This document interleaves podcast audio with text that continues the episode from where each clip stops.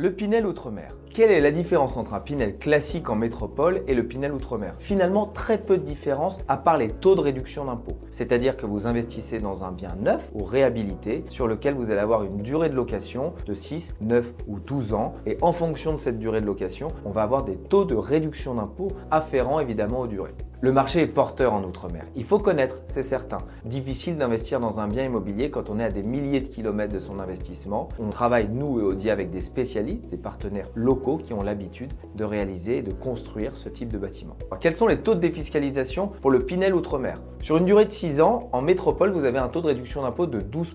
Sur un investissement en Pinel Outre-mer, il est de 23% en 2022, il sera de 21,5% en 2023 et 21% en 2024. Si vous louez sur une durée de 9 ans, la réduction d'impôt en métropole est de 18% sur le montant investi sur le bien que vous venez d'acquérir. Dans les dom ce taux est de 29% sur une durée de 9 ans si vous engagez en 2022.